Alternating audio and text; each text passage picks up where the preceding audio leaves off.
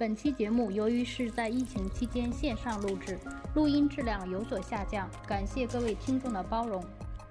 可能因为我们春天的时候早晚温差其实有点大，像我们这两天，其实上海最近的温度有看不懂的，突然二十几度，然后突然又变成十三度，一下子又从十三度到十八度，这样一个是气温变化比较大。那像人类的话，我们可以一会儿加件衣服，一会儿脱一件衣服，但是他们就这一双毛就就不变的。那也有可能他们有时候晚上睡觉着凉，引起那个胃肠胃炎什么的。当然这是我的猜测啊，因为我们家那个猫都都还可以，但是我觉得应该会不会有这样的状况？就是这个气温温差的改变的话，最其实我们最害怕它发生的就是相关性最高的疾病，其实是一些上呼吸道的问题，就是它可能会比如说打喷嚏啊、咳嗽啊这种症状啊。其实我觉得这个处理的方案，我作为一个养宠的，我自己家养了只布偶，那我的处理方案是这样子，就是我给它。它能找到的，它习惯的地方，我放一些能够保温的东西。那如果它愿意的话，它就会自己过去。当然，其实说实话，对我们家猫来说没什么用，因为它喜欢往床上跑，它只要冷就往被子里钻。嗯，所以啊，我放那儿也没啥用。对对，它一般都拿我做暖炉。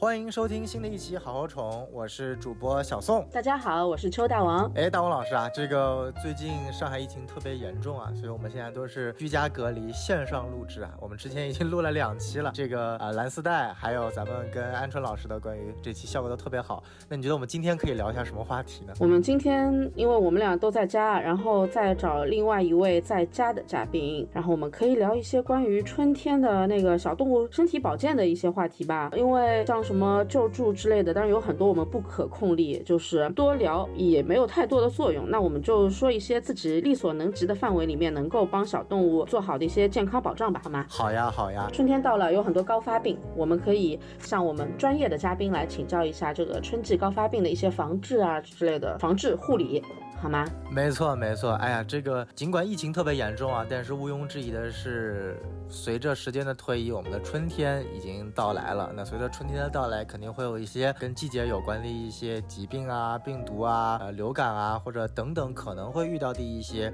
啊小的问题和一些相对应的健康麻烦，我们想要去解决。对，尤其今年这个春天其实是有点与众不同的，因为我们很多小宠物它的行呃日常的行动是受到很大。大的限制，那在这个情况下，也许会比往年更加难弄一点。没错，没错，尤其是针对于狗狗，我觉得猫咪可能还好，因为本身它也不怎么出门。对于狗狗来说，不出门的话，哎呀，怎么解决它拆家的问题？其实我也蛮疑惑的。不过今天呢，我们想主要聊聊跟健康有关的话题。所以说，今天我们这期请的嘉宾啊，大家已经认识也熟知了，也是我们好宠第一期请到的嘉宾，我们来自信盟医院的陆医生。哎，大家掌声欢迎陆医生。嗯，大家好。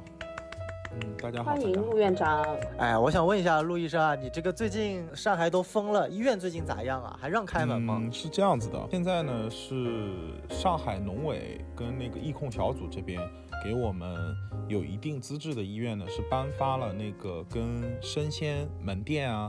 然后包括超市啊一样的那种，就什么紧急物资许可的一个文书是有红头的，然后呢就是允许一部分的医院。里边呢是可以留人，但是呢是不可以经营的。当然，实际上来说，就算可以经营也没什么用，因为顾客和小动物也都被封闭在小区里边了，都出不来。对的。对对的，都是被封闭在里面的。哎，我们就只能祈祷，在这个阶段里面，小动物就大家都命好一点，命硬一点，就不要在这段时间里生疾病、生重病，对吧？是啊，是啊，这个也只能祈祷。其实，其实我们最近有发现，就是说家里人经常待在家里的情况下，我们发现很多顾客的。呃，小动物生病的情况变少了，可能是因为照顾的因为得到了主人亲自的照顾。对，是的，嗯。哦。哎，最近其实很多狗子不能出门去那个上厕所什么的，可能这个是比较困扰大家。但这个只要不会引起严重的什么疾病，大家也就忍一忍了。嗯，现在基本上我们的很多线上问诊，包括呃义诊的线上群里边，大家就是养。犬，特别是大型犬的，一般就是比较纠结这个问题。嗯，可能体型比柯基、柴犬稍微大一点的，再往上呢就比较麻烦。大一点的，是在市区的。现在普遍的方法就是可能从外面捡点草，捡点什么树叶子回来，然后在家里面堆一下，然后下面垫个尿垫一下啊，对，是的，只能模拟一下了。是的，还是希望疫情快点过去。是啊，是啊。哎，想问一下陆医生，你现在平时，因为平常你肯定都是要要么在医院，要么出去谈事情啊。那这几天都关在家里，你主要干什么呢？会去接一些所谓的线上问诊吗？呃，有啊，我们我今天上午忙了一上午这个事情，嗯，就是在让，呃，有没有几个渠道？第一个渠道呢，是我们医生。和医院医院里边本身的顾客群体，那么我们本身就是最近刚刚开始去做了线上的那个企业微信群，然后承接外部的顾客在线上的问诊。然后因为我们有一些医院是营业，但是里边不接到店顾客嘛。但是如果真的有特别急的需求，可以在门店里边顾客叫闪送，然后把药送给他，然后我们线上问诊。哦哦哦。当然了。对，但是这个判断的话，肯定没有实际到医院来的准确，因为没有办法结合检查，只能说，举个例子，比如说他最近尿血了，那就是先给他一些抗炎药，然后给他一些那个泌尿道的相关的一些药物。啊，就是先缓解一下，那可能有一些针对性的呢是没有办法用的，因为你没有测过，比如说它是偏碱的还是偏酸的，因为你没有做过检查，你可能也不能盲目的去给药啊，可以给一定的帮助，对，但是肯定是比到医院来效果会差一些，差一些，对，可能就普通消消炎之类的那种了，只能，嗯，对，然后。嗯，现在呢，就是这是第一个渠道，然后第二个渠道呢，是我今天上午跟所有的院长开会之后沟通的，因为市里边的小动物协会给我们发出了倡议，就是说希望所有有资质的兽医在所在的小区为自己的小区提供就是自己的专业技能服务，因为你虽然出不去没办法看诊，但是你在小区里面，你小区的居民。也有动物可能最近会不舒服，对的，提供一些帮助。对，如果说我们能在那个小区的居民群里面，业主群里发现有一位是呃那个宠物医院的医生的话，我。就会心里面觉得安定很多。虽然同在小区里面，你也不能上门来帮我们看，但是心里面会舒服很多的。呃，是的。然后，所以我们目前就是让我们的医生都去跟自己的楼长呀，然后包括自己抗疫的居委啊，相关的大妈、热心大妈去联系，告诉他们我们可以提供这个服务。啊，然后是免费的线上问诊这个服务，然后今天上午我们才开始推这个事情，前面一上午都在忙这个事情。对，现在在哪些小区有开始做这些内容？呃，就是我们医生在哪个小区，比如说，哎，我们啊这个张医生啊，可能住在某某某小区，那我就让张医生去对接，我会做好所有的物料，就是线上宣传的图片啊。然后那个沟通的话术啊，找谁啊？然后我跟他对接好，然后他就去找，找完了之后他自己会通过企业微信去建一个自己的企业微信沟通群，然后给顾客在线上进行问诊。然后如果有特别紧急的，那么呃可以看医院能不能帮他配一些药物。那手术的话暂时是没有办法进行的，哦。嗯，它其实主要的帮助是这样子的，有的时候怎么说呢？因为比如说这个狗狗从来没生过病，然后今天可能就是拉了个肚子或者呕吐了，那主人看着很紧张，紧张的，他可能觉得，对他可能觉得，哎呀，这个狗狗不会出什么大事吧？那可能它其实只是个肠胃炎。那我们可以提供一部分的，对，可以提供提供一部分的情绪价值和这种，嗯，就是这种安慰，对，这是可以。对对对，如果确实很急，比如说一个猫它尿闭了。他已经两天没尿了，那说实话，这个时候其实我们也挺绝望的，因为我们也没办法帮他做什么，没办法插管，看对，没只能看协商一下，对，甚至实在不行，看看有没有什么紧急的办法，对，但是，嗯，手术的话确实很困难。这时候对于那个医者仁心来说，你不知道也就算了，你知道了，但是又觉得我遥控我没办法帮忙，那心里面也是很纠结的。是的，这是我上午沟通下来，所有的医生给我的最大的阻力，他就跟我说。哎呀，我这两天接掉很多电话，我已经很难受了。什么一个狗狗它癫痫了，然后问我有什么办法，然后我只能跟他说没办法。然后你现在还要让我主动去，然后我说这没办法，说我们现在是成年人，我们要自己心脏要大一点。我们现在只能够能帮一个是一个，能做一点是一点，我们得抱着这样心态去帮忙。那剩下的部分真的就是只能说我没办法做到了。那真的我只能说已经尽力了。对，嗯。没错没错。所以说，呃，在疫情期间，尤其像手术一样啊大型的，确实是有很大的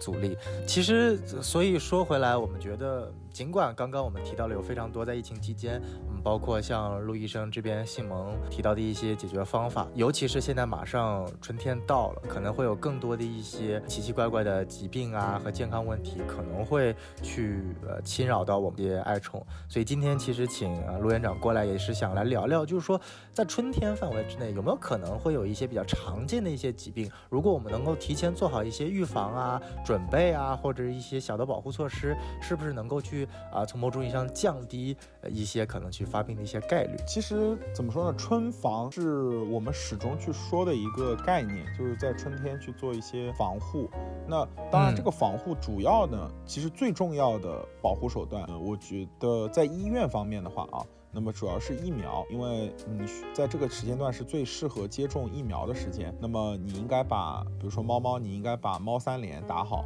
那狗犬的话，那你应该把相关的联苗啊，未加的呃这个八联呢或者五联呢，把它都打好。那么因为你可能一年的时间，去年到现在你的抗体可能已经不足了，那你把疫苗打好了之后，今年感染传染病的风险会适当的降低。那第二个部分呢，就是说你日常的饲养过程当中，保证它的营养是 OK 的。是均衡的，那么其实主要我们能做的大概就是这些事情。那如果说特异性的，比如说他平时就有一些，嗯，他自己容易出现的问题，那么就是针对他特异性的问题做一些操作吧。但是呢，其实说实话，因为疾病啊，它呃虽然常见病为主啊，但是呃有的时候也不免会出现一些比较奇怪的症状啊，或者说很难治愈的一种嗯状况。其实大家其实心里应该也要有一点准备。特别是春天嘛，嗯，比较常见的就是季节性的这种皮肤病。那其实呢，大部分啊来宠物医院看病的疾病里面，大概有接近百分之三十都和皮肤和耳道这些地方是有关的啊。而且很多皮肤病的话，其实它是需要后续的，就是持续性的。是那个执行医嘱的，呃，而且皮肤病为什么在春天比较高发呢？一是春天是一个万物复苏的一个季节，嗯，那很多过敏源呢，原来比比如说啊，比如说花粉，那人就很明显，很多人他对花粉过敏，那你到春天了，有一些那个植物盛开了，那产在这个环境里面产生了更多可能让你过敏的元素，那这个是本身是一个问题。那第二个问题呢，是你原本动物在冬天的时候，呃，适当的会长更多浓密的这个毛发，然后呢，到了春天温度上升，在上升的这个过程当中，就会面临换毛，啊，这是非常常见的一个那个习性。那在这个过程当中呢，皮肤相对来说它的免疫力也可能会有一定的改变。啊，包括跟你的环境也有关系，而且，呃，在这个时间段呢，因为它季节交替嘛，呃，如果说，比如说像南方有些地方，它的湿度啊什么等等开始逐步有一些上升了，那么湿度也会影响。因为原来，比如说你冬天的时候，你湿度稍微高一点，那细菌滋生的频率也没有那么高，原因是因为细菌的滋生需要满足两个条件，第一个是湿度，第二个是温度。温度、湿度。嗯，所以说，其其实说的再直白一点。就是你冬天放一盘菜在外面，不放在冰箱里面，它不容易坏。现在呢，放在外面它就容易坏。对，其实是一个道理。那所以说，嗯，皮肤病的问题的话，就是在冬天我们还是比较常见的。然后最近我们医院接的病例的话，也发现尿闭的动物还是蛮多的。啊，呃，这个。对的，就是泌尿道相关的问题，见的也蛮多的。呃，以前的话，我们见到的是一般春节期间见到的比较多，但不知道为什么最近就是因为吃东西吗？会会不会是因为春节时候吃了人类的食物，就是家里面可能储存的食物比较多，有可能吗？如果吃人类的食物的话，它一般来说比较容易导致的是胰腺炎的问题啊。哦哦哦，胰腺炎。对，然后尿闭的话呢，因为我们嗯春节是以前比较容易出现，是因为春节啊，以前大家都串门，就是比如说你一个猫，呃，今天呃，比如说姑妈家的小男孩来了，紧张了，对，跟这个猫紧张了，一直在玩，那那猫可能很害怕，然后它就容易产生这个问题。然后嗯，最近呢，因为可能因为疫情吧，大家好像从疫情之后开始啊，串门过年串门这个习俗都有一定的这个。这个受到影响。嗯，对，因为已经两年不串了，感觉今年反正我自己家里面感觉好像也没什么可走亲戚的。这个传统文化的受到一定影响哦，然后那可能就对猫咪来说就对，有些两岁的猫可能从来没见过很多人，这辈子没见过很多人。是的，是的。然后它一下子就怎么说呢？就是如果见到陌生人的话，可能会有一些这种问题。那反正最近到这个季节的话，那嗯，我们接到的病例里边会发现，就是尿闭病例还是有上升的，对。但是因为真正到春天，也就是最近。怎么说呢？真正气温开始上来，就是最近大概一个月时间，然后我们已经有大概半个月的时间都不再正常营业了，中间一直断断续续、断断续续有问题。是的，嗯嗯。昨天啊，我们在那个好好宠的官方粉丝群里面，我们有一位新朋友，其实是我朋友，我把他拉进群的。他做了件什么事儿呢？就是我们疫情期间不是特别担心自己的小动物的安危嘛，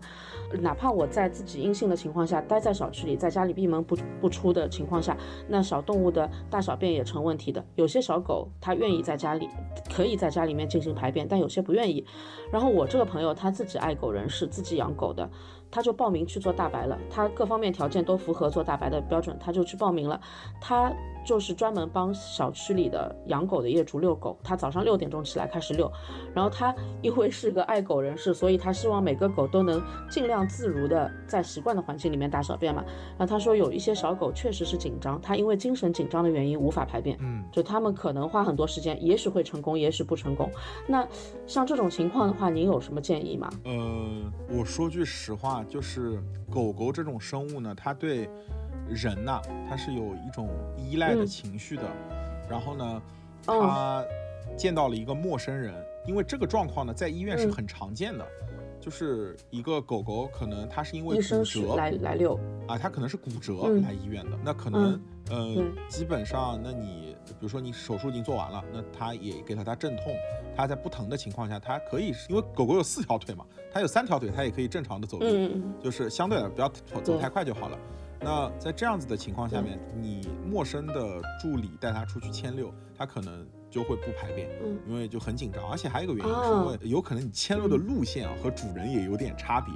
啊，就是他都习惯走这一条路，然后呢，你出门是左转的，主人出门是右转的，然后呢，他他就是比较喜欢在自己的那一个经常拉便便的地方去排便，那然后他可能走的位置也不一样，也可能也会有这个风险，啊，有这个问题在，对，然后解决的方案的话，我说实话就是，呃。他憋两次，实在不舒服他就拉了啊，这个是哦哦哦，医生的角度，对，只能是这样子，对，行吧，好的。所以说，呃，刚刚像陆医生提到了，有包括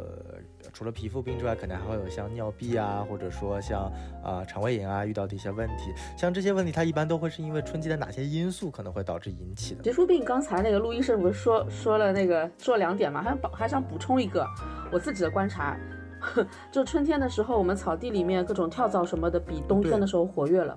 对的，这这是这个是也是一个外来的虫。这个这个问题，因为我们把它一般病在哪个呢？就是它是引起皮肤病的一个原因。然后呢，我们把这一类都归结为寄生虫病。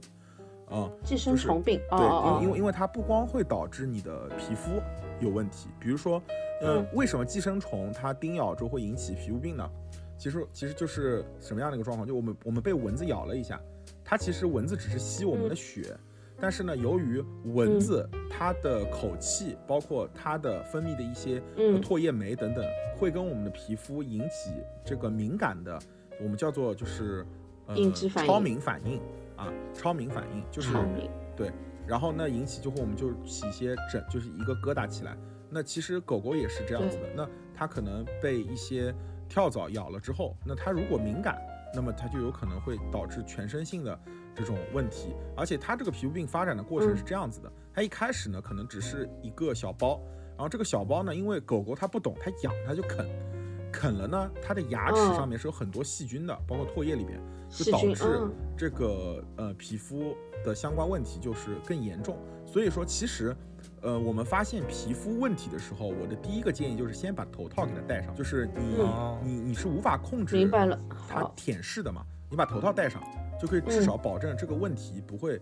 在呃，就是比肯定比不戴头套要好得多啊，因为不会有更多的细菌去感染这个创口了。对，然后春季的话呢，一些寄生虫，那我们上海的话呢，像像比如说有些寄生虫不是高发的，你像比如说像呃巴贝丝虫啊，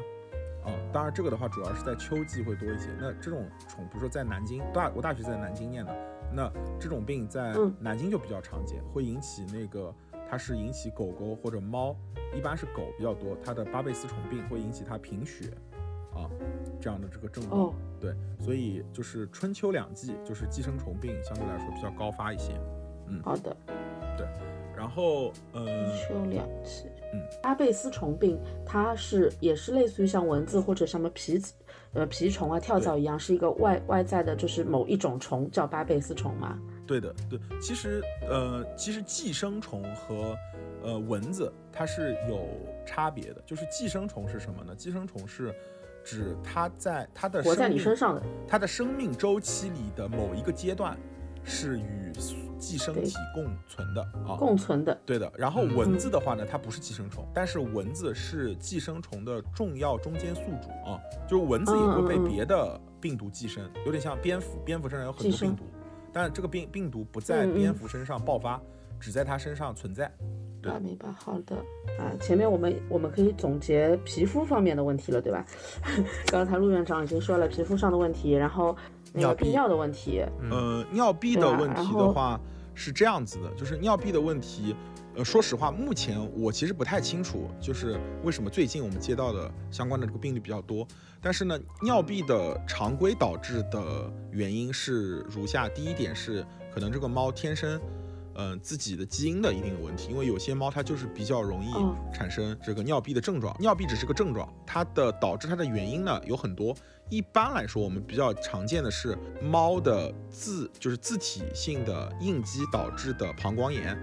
呃，它的原理就是每一个猫咪它的膀胱呢，它是有一层黏膜的。嗯，这层黏膜呢，就是就是一，我们想象一下，它是个气球，气球包裹住了尿液。然后呢，这个气球当它应激的时候，这个气球里面就会有一些黏膜脱落。啊，就它一害怕，然后它就会有一些黏膜掉下来，然后它就会成为在这个气球里面就会成为一些絮状物。然后这个絮状物时间长了呢，就会把尿道堵塞，啊，就成为了。就像下水管道一样被堵住了，对，嗯嗯，然后就因为这个原因，而且一般来说尿闭比较常见于公猫，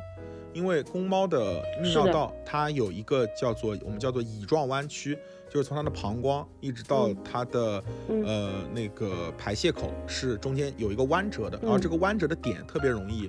堵住啊，所以说公猫比较容易尿闭，对，怪不得。以前我们家有两只猫尿闭过，我们去当时给那个母猫去看病的时候，医生还说还好是个母猫。他说如果是公猫的话，堵这点时间要不行了。当时我也不是很懂啊，所以不知道说，我就知道这个好像跟性别有关系，但是当时是不知道原理的。啊，原来是这样。对。那它跟品种什么的有关系吗？有说某某些品种比较容易有这个问题？有。那可以提示我们一下吗？因为万一有有养这些品种的猫的朋友们，我们可以特别注意一下。呃，其实呃，不管养哪个，首先第一点啊，它是跟哪些品种比较容易呢？其实倒不是具体某个品种，是我们临床过程当中发现的。目前呃还没有就是相关的文献支持啊，就是比较肥胖的猫，呃比较容易出现尿闭这个症状。所以家里的猫不管什么品种，如果它的那个体脂指数是超过四的，那么一般来说都比较。就是比较风险会高一些，因为这因为这方面它可能是多种原因啊，可能比如说它是跟你的肥胖就相关，但是呢也有可能是因为你肥胖导致那个猫不愿意动，然后不动呢导致，那就是这个原因目前还没有探究。恶性循环。但是呢，我们看发现尿闭的猫里边，哎，肥胖的猫的比例好像要比正常的肥胖的猫在正常猫群体当中的比例要高一些。高一点，嗯，刚才您说到那个体脂指数大于四，一般我们说家里的猫胖不胖、瘦不瘦都是目测的，看上去就是个胖猫，但有可能把它洗澡的时候毛瘪下去了以后，看看其实还可以，但也有可能有些猫它是短毛的，它看上去胖，它就真的是很胖了。那你说的这个体脂指数，我们是体检的时候来来测吗？还是通过抽血？其实蛮简单的，测呢？不用不用不用，它很简单的，我们可以用家里就可以测。是测试方式这样子的，一二三四五，一共五级。那三是正常的，二是偏瘦，四是偏胖。嗯，那三呃，从最一级，一级是什么呢？就是一个在外面流浪了很久很久的流浪猫。嗯，然后呢，你就是明显发现啊，明显发现你可以透过它的毛发可以看到它的肋骨，嗯，哦，那种状况，那就是一级。二级就是，呃，你，呃，不太能清晰的看到，勉强能够看到一些轮廓，啊，然后，然后或者是看不到，但是呢，你用你的手轻轻的碰它的腹部往上，它的肋骨的那个部分，轻轻一碰，就能明显感觉到它的这个骨头，对骨头的形状。然后三级呢，就是你的手放在它的皮肤上面，感受不到，但是呢，轻轻往下按压，能够感觉到。它的这个这个整个肋骨，然后第四呢，就是它明显已经比较胖了，而且呢，你手放在它的肋骨两侧，只有比较用力按压的时候才能感觉到肋骨。然后第五级呢，那就是啊，就就是一个圆球，然后呢，你手放上去，你就是再怎么捏，你也只能捏到脂肪，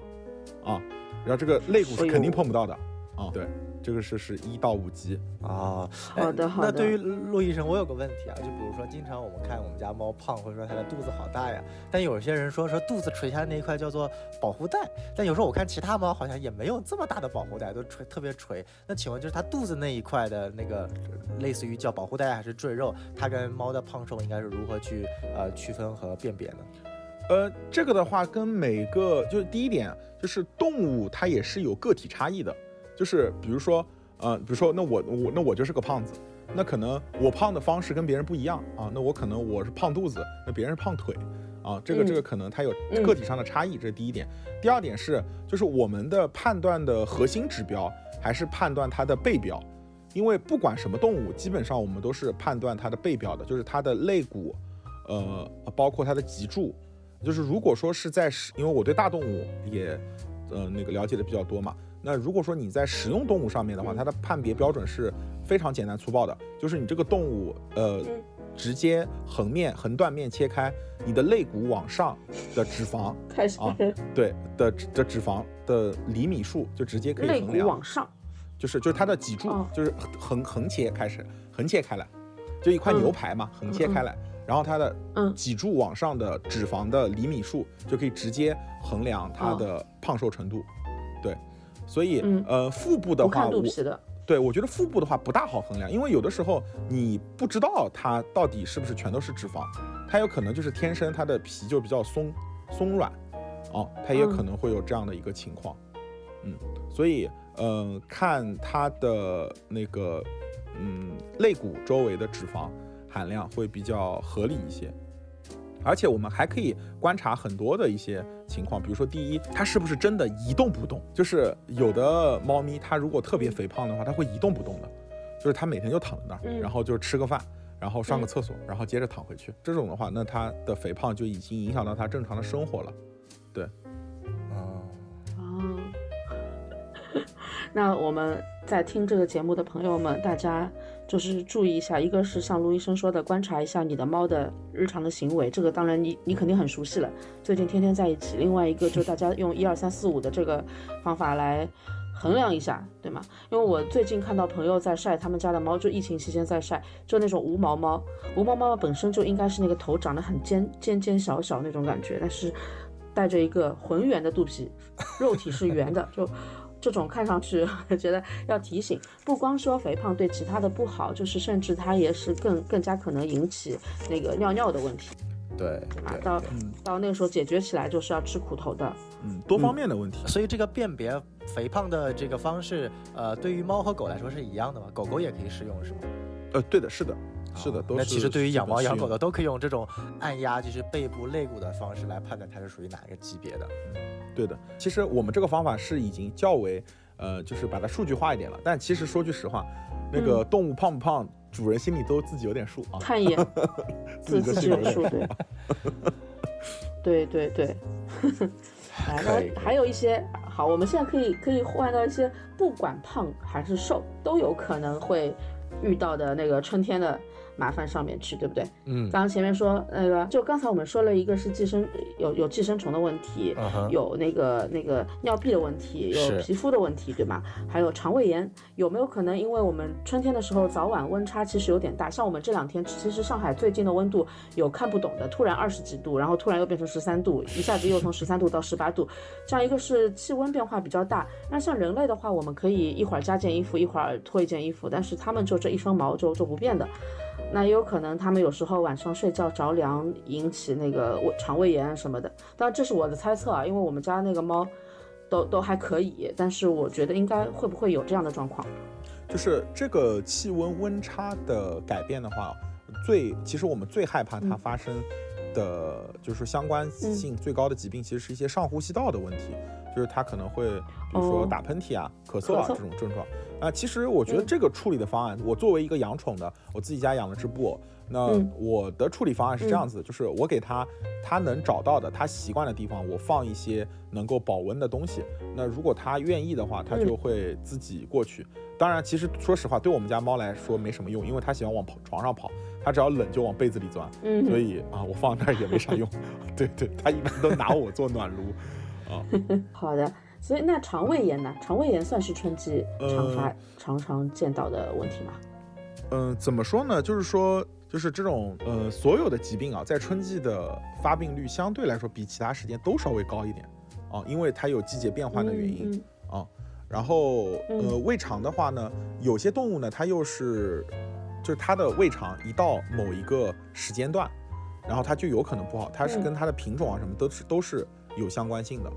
对，有关系，对的，而且还有一部分原因是什么？就是你的，因为我们就是根据我们的临床的数据来说嘛，就是春天确实肠胃炎发病的概率会高一些，但实际上我们反过来去探究它的原因呢，有的时候其实我们也不知道，但是我们是知道肠胃炎为什么会导致的，无非是第一，你的胃肠受到了以前没有受到的过的刺激，过冷过热啊，嗯，第二是有病原感染，那那就那就是这两个原因。对，一般来说，常见的就是这两个原因。那剩下的是，比如说什么你胃肠很严重的脱水啊、异物啊等等的状况，那其实跟季节基本没有什么关联。那可能没有关系了。对，有可能是因为春季啊，呃，我的猜测就是说，因为你春季嘛，本身其他的病毒，包括病菌、细菌比较容易滋生，那么你的猫和狗，你的饮饮用水是不是需要比较及时的去更换啊？因为你的水里边有可能就是它的细菌的滋生速度比以前快了，比如说你原来是两天换一次水，那可能建议你比较快一点的换，或者说用比较好的那个呃智能饮水机类似这样子的，对，嗯，因为主要的原因就是这这些病因导致的啊，嗯，了解了解。我们说到春天啊，那个万 万物复苏，然后小动物如果没有做过绝育的话。它可能就是发情的季节，也是在这个时候嘛。是的，那因为发情会引起的很多疾病，大家可以听陆医生讲一讲。呃，这个其实是春季最需要当心的，而且是最人为可以干预的一个事情。而且其实我们在呃不不光是疾病啊，发情会导致狗狗和猫猫可能会出去奔赴自由啊，有可能会出去寻找自由恋爱，就回不来了。对的，对的，对的，对的。嗯，出去就回不来了。然后呢，还有的问题就是可能会打架哦，就是在外面的话就比较容易打架。嗯，然后可能会导致有比较严重的外伤。而且你大家可以观察，在这个季节，如果有一些朋友他是做流浪动物救助的话，他会发现，在野外的流浪猫出现外伤的概率比以前更高了，就是因为争夺领地。是的，那个耳朵旁边、耳朵后面那一块秃的、血淋淋的。对的，然后包括前阵子还能下进小区的时候看到好多。对的，对的，是的，这个大部分。哎，那我们 对都不是人为的了，还是要宣传绝育，还是要宣传绝育，否则将来到老了，他们还要子宫蓄脓什么的，各种问题。是的，嗯，对啊，关于绝育的话，可以听我们上一期节目。哎，对，可以听一听我们之前 Steve 跟我们介绍的那些经验。哎，我还想跟那个跟陆医生，我们就猎奇的这种，怎么讲，就是有一点。猎奇的角度来 问一下，你看到过的，因为比如说，呃发情或者什么跑出去打架导致的最严重的外伤，当然是救活的情况下，最严重的外伤大概是什么样的？可以讲出来吓吓我们吧。呃，我我跟大家讲一个案例是这样子的，这个案例可能是我接触到过最猎奇的，就是它有一点，就是听着有点像故事一样。它是这样子的，就是我以前还在做助理的时候，然后但是也做一些管理工作的时候，嗯，有一只大的阿拉斯加，然后呢，它咬咬了一只小泰迪，然后呢，嗯，就是因为就是这两只都是公狗，然后呢，你在发情的这个期间啊，公狗和公狗的气味未绝育的状况下，它闻到你的味道，特别是就是，呃。就是你，你有一条公狗被绝育了，但是有一条公狗未绝育。那那条未未绝育的公狗，嗯，不能判断你是不是被绝育了，但它知道你是条公狗，它就会对你产生攻击欲望，提前消灭竞争对手。啊啊，然后呢，它就会突然，然后，然后它又是阿拉斯加嘛，一个大型犬，然后一下子就咬住了它的后脖颈，一个小泰迪咬住后脖颈，然后开始甩甩，然后导致了它的那个脊柱受损。嗯。这个问题呢，就是就是已经很严重了，但是还有后续。然后呢，结果呢，它的那个小狗的主人是怎么说呢？有一些有一些就是说社会关系比较复杂啊。然后当天就派人在医院里面找了十几号人，把那个大狗的主人给堵住了啊。然后哇，还把大狗主人打了一顿啊。然后大狗的主人是个律师啊。然后最后这个事情还闹到派出所，然后派出所还取证，然后我是在中间那个配合取证的那个人，啊，对的，然后而且那段时间还扫黑除恶啊，然后最后那个那个小狗的那个主人，阿拉斯加的，对，那个那个小狗的就是就就是被害方，就是被就狗被咬了的那个被害方他是律师嘛，对吗？不不，被害方是是社会成分比较复杂，被害方是对对对对对对大哥是大哥，大大狗主人是律师，对。然后大哥还因为这个事情，嗯，这然后大哥在医院门口就是直接跟他说，今天这个事儿摆平，要你三十万，不算多啊。那然后然后那个主人呢一开始就是没有就是要跟他搞，然后他也觉得是自己狗不对，然后呢他就还给医院先垫了五万块钱医药费，因为那个狗可能要做神经外科手术啊，脊柱受损了。嗯，然后呢，嗯，最后呢就是结果就是什么呢？呃，因为也他也不算是打了他一顿，就打了他一巴掌，啊，反正这一巴掌最后是，呃，反正肯定是一分钱没赔，最后把医药费也也还掉了，最后是那个小狗主人自己出的医药费，啊，反正我当时在那个现场，那个那个大狗的主人，反正跟他说，我说是这样子，就是我我这三十万可以赔给你，但是呢，我保证你一定要进去坐牢。啊，因为都有视频啊，对对对，然后反正大家怎么说呢，就是啊，也挺厉害的。然后这个事情就，是的，让我铭记于心啊。我当时就在想啊，大家如果做了绝育就不至于了啊。哦，是的，做了绝育就不至于。后来那个小狗救救下来了，就做了手术就救救下来了咯。呃，然后那个小狗是后来去做手术了，然后它的手术情况后来我不知道，因为。呃，那是我以前工作的时候在的那家医院，然后我后来还有一个月时间，我就自己出来创业了啊，创业了，对的，对的，对的，这是我最后的一段给人家打工的一段经历，对，嗯，希望这个故事让大家警醒一下，一定要做绝育啊，就就是对狗的身体，对狗的健康有好处，对狗的安全有好处，对狗主人的安全也有好处，对的，是的，对你的财产也有好处。嗯。是的，是的，所以，我们春季的时候要注意的是，呃，跟这个发情有关的这些问题，其实都是可以防患于未然的。没错。然后出门一定要记得牵绳，出门一定要记得牵绳。如果可以的话，大狗呃记得要戴那个嘴套，而且戴嘴套还有好处，没错，就是呃，包括跟大家跟大家提个醒。呃，因为我有一个家里人，他最近有跟我咨询，因为他们家，因为现在不是我们周围都开始那个泼洒喷洒一些那个消毒药嘛，然后有些小区，嗯，那它呃是小区里边如果允许动，楼道楼就是就是整个小区封闭，但是楼栋呃是不封闭的话，那还是可以遛狗的。那这种情况下，他们出去遛狗，狗狗可能舔了地上的草，那可能会把一些消毒药吃进去。是的，而且呢，目前。那因为我们用的政府现在用的是大规模的环境的这个杀毒药，然后呢，这个跟我们平时在家里面日常用的那种呃动物亲和性的消毒药还是有些差别的。然后呢，它有明显的这个有一些轻量中毒的症状，啊，就是厌食。啊，然后那个，嗯，就是精神沉郁这样的状况，然后所以建议大家就是最近如果还是如果是可以遛狗的情况下的话，一定要当心，不要让它舔地上的那个草坪啊什么之类的。嗯嗯嗯嗯，好的。其实前阵子不是在我们大家去囤菜之前，囤菜之前不是网上有什么教你怎么辨认野菜吗？还说有一些可能妈妈阿姨就已经开始在小区里面去注意小区草地里的那个杂草了。当时就看到看到有一些物业是发了消息的，就是说我们使用的这个灭虫的药跟你们普通的农业用的灭虫药是完全两个概念的东西。嗯嗯，对人类有危害，对宠物也是有危害的。是的。对，因为我前两天闻到了那个味道，那个消毒药应该啊，我自己判断应该是沃尔泉，啊，它还是刺激性比较强的。嗯嗯嗯。明白明白，所以说我们今天总结一下，在整个讲关于春季的一些病毒里面，除了可能一些啊常见的之外，我们可能会比较需要注意由寄生虫引起的一些皮肤病，然后包括尿闭，包括一些肠胃炎，可能一些相关的疾病。然后最关键的是，我们也要呃春季，因为发情可能会遇到的一些内容，所以说要尽快进行绝育。前两天我还遇到了一个朋友，他问我这个说，我我还介绍了咱们新闻过去，说他想做一个绝育，然后后来我。问了一下咱们那个梁医生，梁医生说：“哎呀，咱们现在医院开不了，没法做。”然后我那朋友直接来了一句说：“能不能请医生上门做绝育？”我说：“哎呀，那不行不行，这个医疗环境不允许医生可以上门做做绝育。”所以说也在这里跟大家说一下，就是。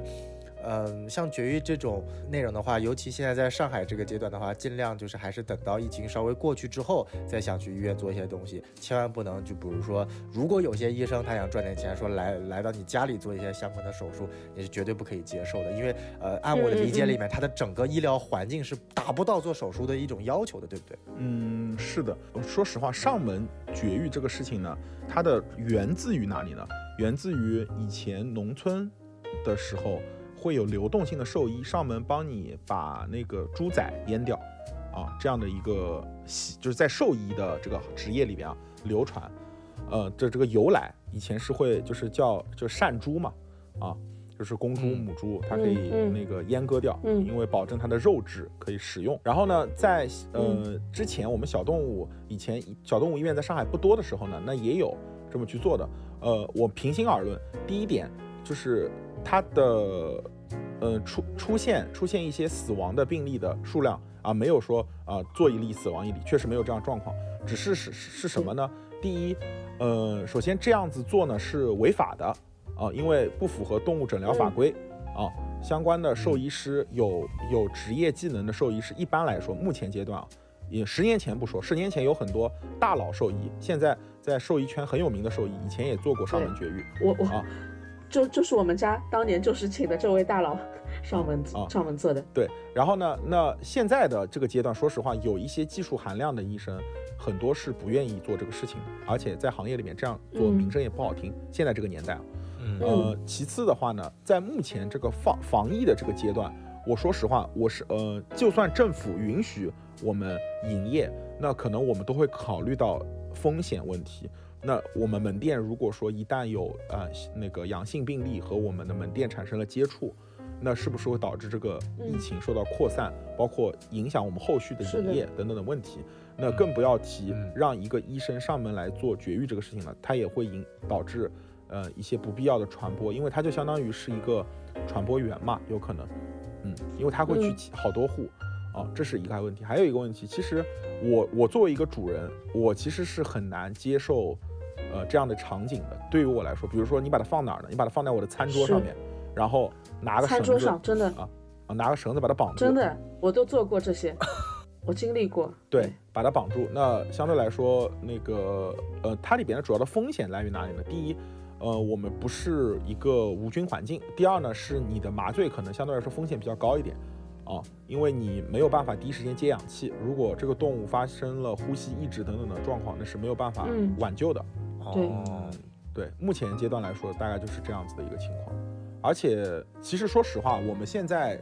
宠物医疗这个行业也比较卷了。我们现在，呃，嗯，说实话，如果说上门做绝育，在医疗上面可行的话，那就只有公猫。公猫其实，我说实话，呃。排除掉法律等等的问题，其实公猫做绝育，嗯，在上门做，在技术层面上没什么问题，因为它太简单了，这个手术啊，就是两刀，嗯嗯啊就解决。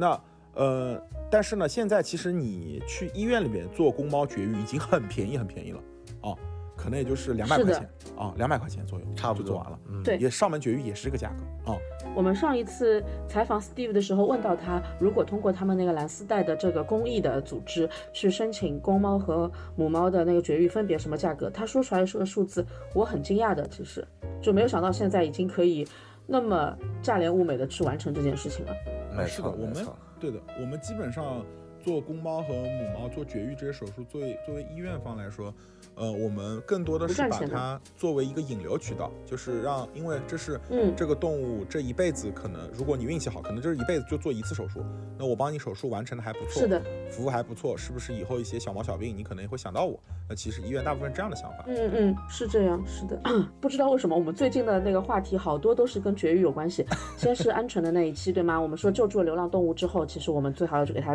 做做绝育，再送出去。是。另外一个，然后找了 Steve，我们说的是小区里的那个群护猫咪的 TNR。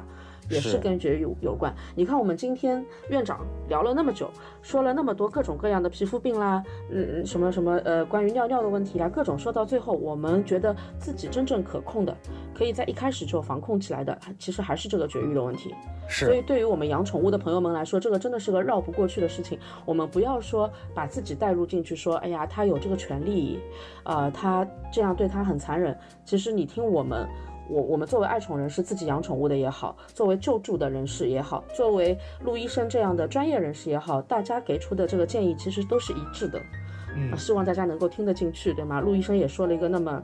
那么跌宕起伏的故事了。是，就不仅是关系到了宠物的安危，连财产安全、法律责任都牵扯在一起了。就这个大家一定要小心。其实有关绝育这个问题，其实医生这个群体，其实我们内部自己一直都是有争论的。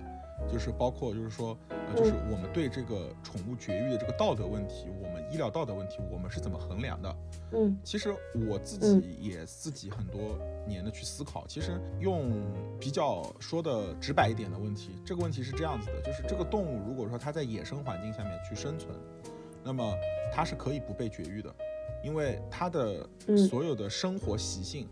和他的行为都是匹配，他是在大自然生活过程当中应有的这个状况。它在野外，他需要为了物种繁育、繁衍，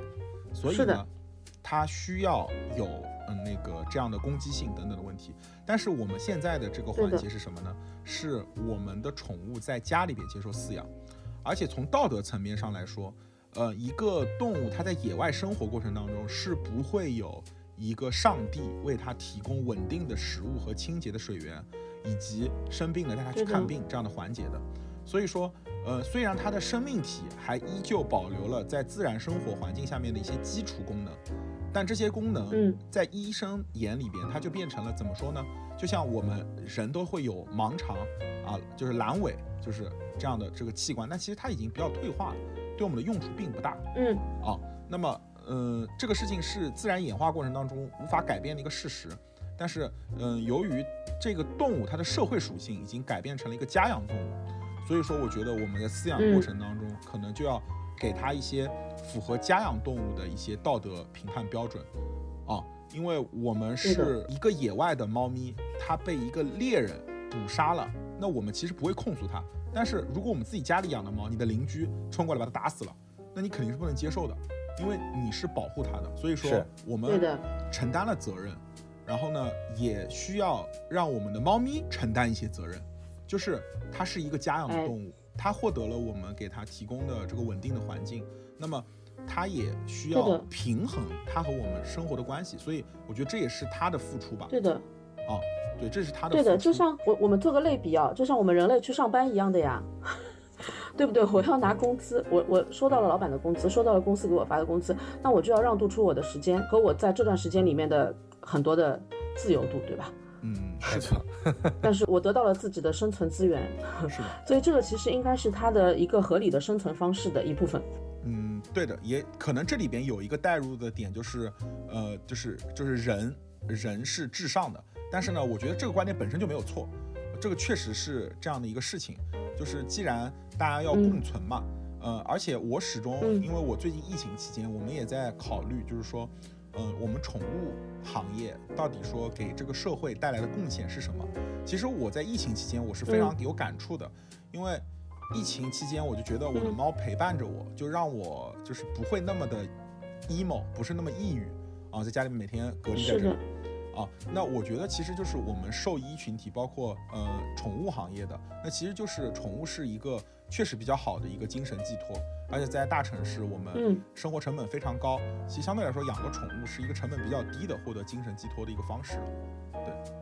啊，那刚刚呃，陆医生提到了跟啊居家，我们尤其现在上海疫情那么严重，居家陪伴的这个话题。那我正好有个小问题想问一下，因为今天我们讲到春季的一些疾病，可能会遇到像皮肤病这样的啊外层的一些疾病。那如果我们像我们居家没法出去的情况下，我们能够自己选择，比如说通过一些啊给宠物洗澡的方式来解决吗？就是从医生的角度来，会不会建议主人就是给自己在家里给宠物洗澡？嗯。呃，首先，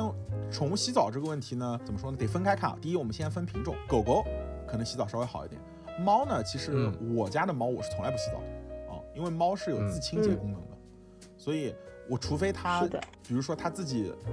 跳到马桶里面转了一圈，那我实在吃不消了，我把它拖出去洗个澡。它如果正常生活，然后没有出去流浪过一个小时或者半天，那我一般基本上不会洗澡，就不洗。然后一般会的方式就是会用呃那种酒精的那种小湿布，就小湿纸巾，帮它有的时候毛稍微擦一擦，然后梳梳毛就好了。哦，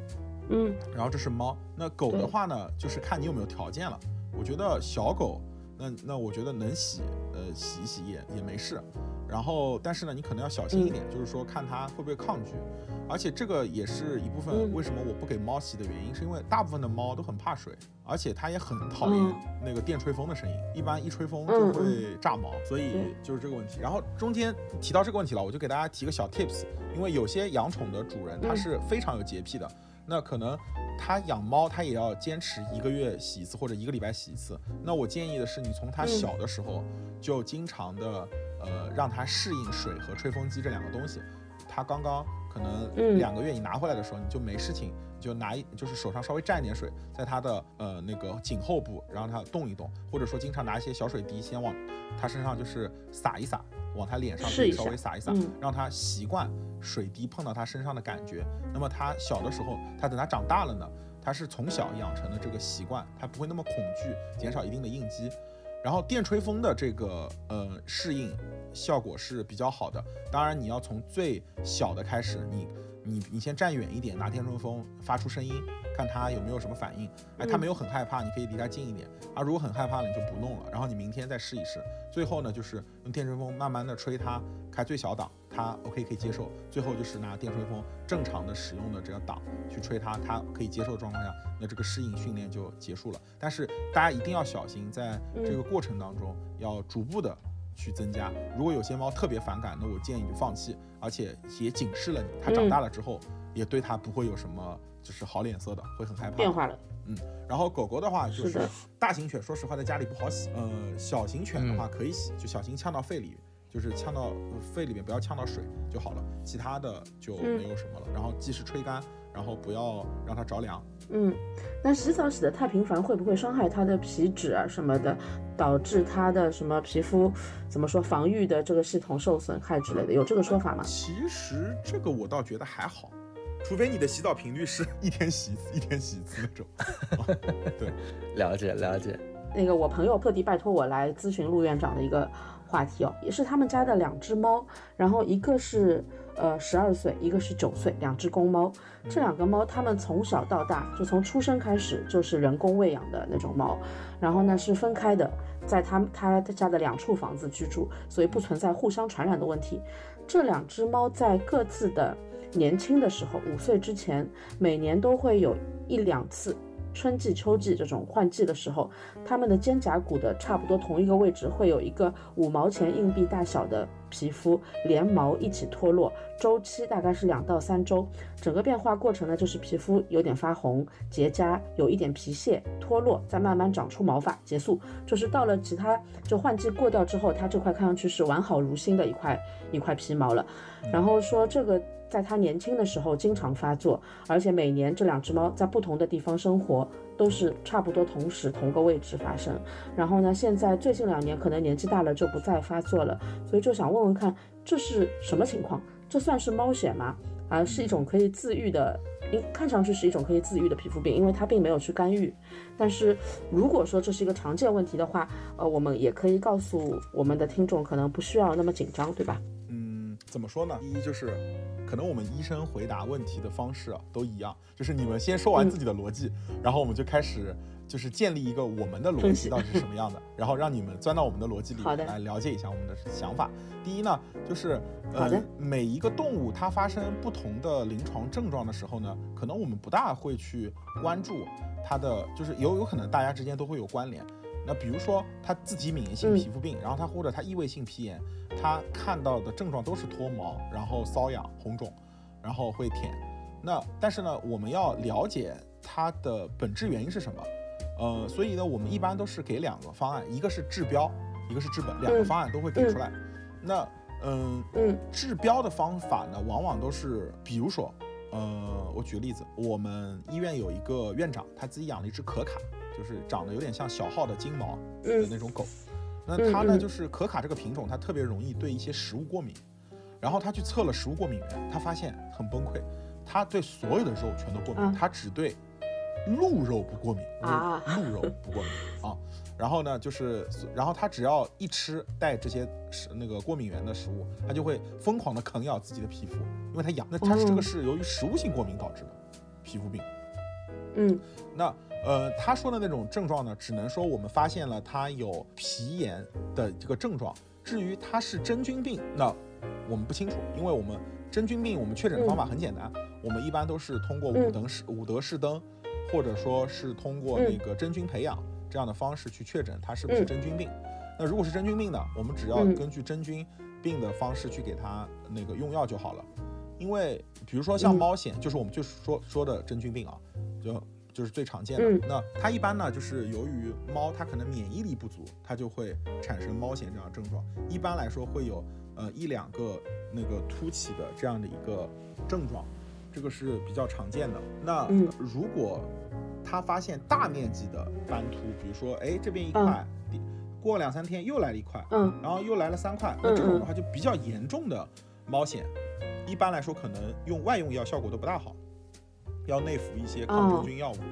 而且，呃，甚至有一些猫，它在只脱一部分毛的时候，我们我们确诊它是真菌病了，都可以不用药，或者用少量的一些皮肤的滴剂，就是皮肤的营养性的一些药物，增加它的免疫力，就可以帮它度过这个环节。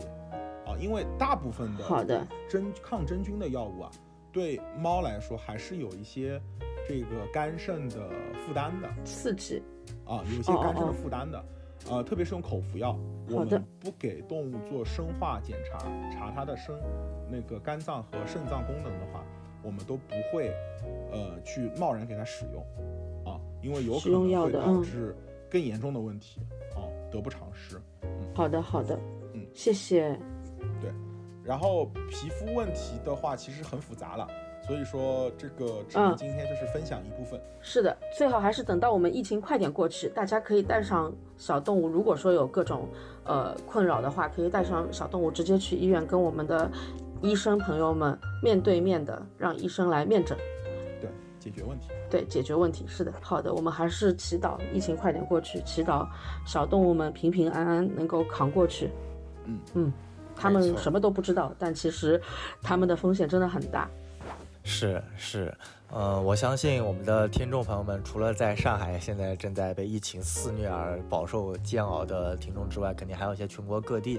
呃，所以说我们这期节目呢，一方面是想送给呃跟我们一样在上海这个居家隔离，然后对自己宠物很担忧的一些听众，同时也送给其他的呃在其他地区，由于春天马上要到了，所以能够啊通过我们这期节目，可以迅速的了解到春天需要去防疫的一些措施，然后呢。呃，也非常感谢呃陆医生今天有机会可以给我们做这期的节目。其实到后面我发现变成了一个呃呃答疑解惑的环节了。然后我就突然想到，以后啊，我们就留言区寻找那些就是关注我们的，在我们粉丝群的粉丝，你有什么问题呢？我们把它收集起来，以后可以专门做一个专栏，就是陆陆院长的这个答疑解惑环节啊。这样的话，我们还可以获得更多的一些用户的一些呃想法和认知。当然啦，这个答疑解惑的人不要忘了给我。我们信盟医院多多做这个宣传推广啊！我们没有没有拿信盟医院的这个广告费啊！这个陆医陆医陆医生你要作证，我们没有收钱。所以说，这个今天我们整体聊了一下这样的一个感觉，其实也是在我们隔离期间呢，希望把更多有用的、有价值的、有时间意义的这些内容输送给我们的众多的铲屎官们。那也非常感谢今天大王老师和陆院长能够来我们的节目。那我们的节目呢，也会在类似于小宇宙、喜马拉雅、网易云音乐